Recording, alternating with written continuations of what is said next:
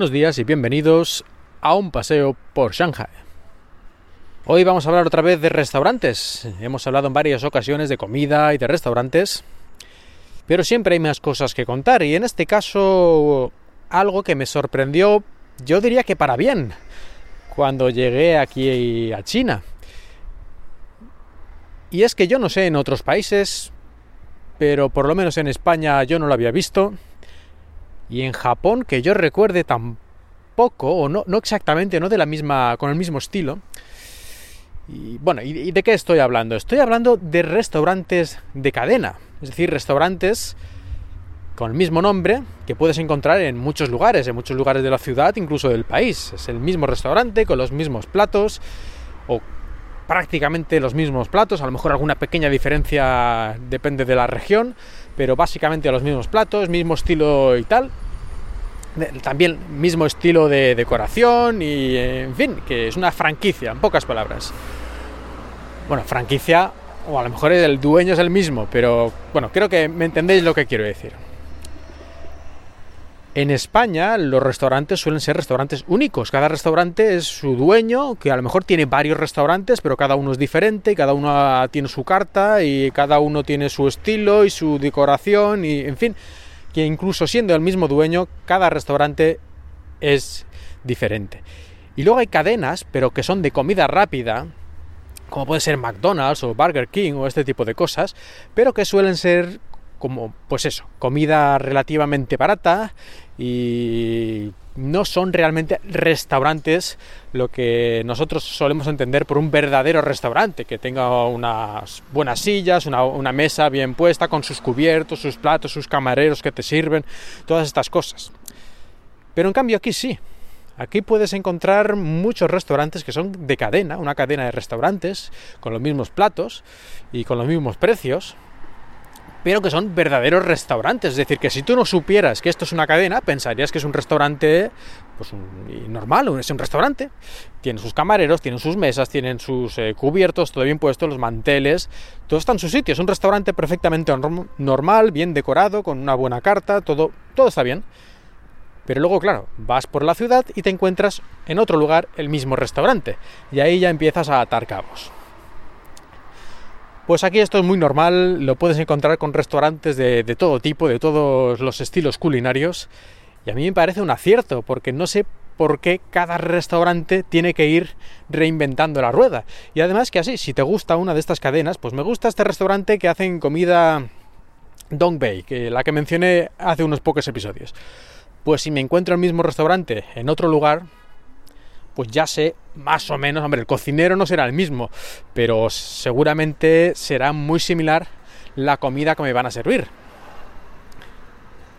Y además, como hay tantos, aunque sean de cadena, hay tantas cadenas diferentes, a lo mejor solo en Shanghai pues hay 200 restaurantes que tienen son de cadena, pues claro, mm, tampoco es que te vayas a aburrir. Es que si hubiera tres cadenas, que solo hay tres restaurantes que se repiten hasta el infinito, ah, esto sería muy aburrido. Pero como hay tantos, realmente tampoco es que haya un problema de que te vayas a aburrir. Simplemente eliges un restaurante de otra cadena y ya está. Aparte de que sigue habiendo restaurantes independientes, de que una persona ha decidido hacer un restaurante, lo monta y ya está. Y no, no es una cadena. Pues esta es la primera curiosidad que quería mencionar hoy. Los restaurantes pero que son una cadena de restaurantes y son restaurantes de verdad, no comida rápida. Luego la segunda cosa que quería mencionar respecto a los restaurantes son las habitaciones privadas. Y es que aquí en China es muy normal que en cualquier restaurante medio o grande tengan habitaciones privadas para, para comer allí. Tienen una mesa grande, redonda, que suelen caber, pues no sé, 12 personas, por ejemplo, 12 o 14 personas y tú puedes alquilar esta habitación para comer allí cuando tienes una fiesta, una reunión o cualquier otro tipo de celebración que quieres hacer, así con, por ejemplo, con tu familia o con un grupo de amigos más o menos grande, pues en vez de estar en la sala grande con todas las demás mesas y todas las demás personas y claro, si es un grupo grande pues en cada cuatro en una mesa o seis en una mesa, pero si sois 12 o 14 pues no podéis hablar los unos con los otros, bueno pues entonces alquiláis esta habitación en el restaurante y ahí podéis estar todos juntos y además la ventaja que tiene no solo es que estáis podéis hablar tranquilamente unos con otros, sino que claro, ahí como estáis separados del resto de la gente, pues podéis hacer más el tonto, gritar o cantar o lo que queráis sin molestar a los demás clientes.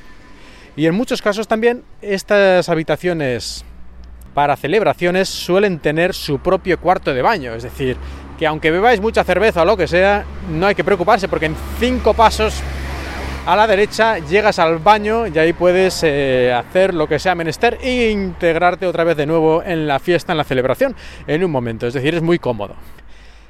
Y tampoco es muy caro.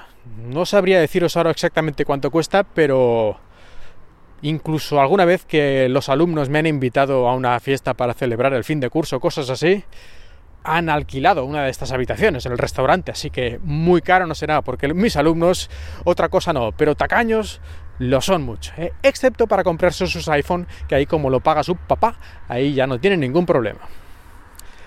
Bueno, pues esto era la segunda cosa que quería mencionar respecto a los restaurantes. Y por último, una cosa también que me llamó la atención aquí en China, son las fiambreras, los pequeños envases de plástico que puedes pedir en, yo diría que en todos los restaurantes, tanto baratos como caros, para llevarte las sobras. Aquí es muy normal, sobre todo cuando es una celebración, una fiesta, pedir mucha comida, que sobre comida, que, que nadie se quede con hambre, pero de ninguna manera. Y claro, luego es casi seguro que vas a sobrar comida y en cantidad relativamente sustancial. Y esto de tirar comida pues está muy feo, y por lo tanto aquí lo que se suele hacer en estos casos es pedir al propio restaurante que te traigan unos, bueno, te traigan, te lo cobran, ¿no? Pero vamos, que te traigan estos pequeños envases de plástico con unas bolsitas y ahí tú mismo o ellos o los camareros si quieren te pueden ayudar, poner ahí todas las sobras que hayan quedado, los trozos de carne o lo que sea y llevártelos a casa. No se tira nada. Y esto es una costumbre que me parece muy buena. Yo no sé por qué en España por lo menos esto no se hace nunca. Incluso si alguien lo hiciera, seguramente la gente le miraría raro como pensando que, uh, esta gente es que es muy pobre o, es que tiene algún problema, eh, no sé. Eh, la gente le parecería muy extraño. Y yo creo que no tirar comida, no desperdiciar comida, no solo no es extraño, sino que es algo que se debe hacer, tanto en casa como en un restaurante. Una cosa es que te sobren dos trocitos pequeños de no sé qué y dices, no vale la pena tampoco aquí poner eh, empezar a bolsas de plástico y, pequeñas cajitas de plástico de estas para, dos trocitos solo, pero si sobra bastante comida, te sobra un plato entero, digamos, o más, pues yo creo que es que es de, debería ser casi obligatorio llevártelo esto a casa. Esto me recuerda también en mis tiempos en Japón, que allí decían una frase, los japoneses, que es mottanai, que significa algo así, bueno, traducido un poco libremente, bueno, bastante libremente, pero la, idea es algo así como aquí no se tira nada. Y es curioso, ¿no? Que en esto, tanto japoneses como chinos, un poquito parece que están de acuerdo, porque aquí lo de tirar la comida, tanto unos como otros, no les gusta nada. Y como he dicho antes, así debería ser para todo el mundo.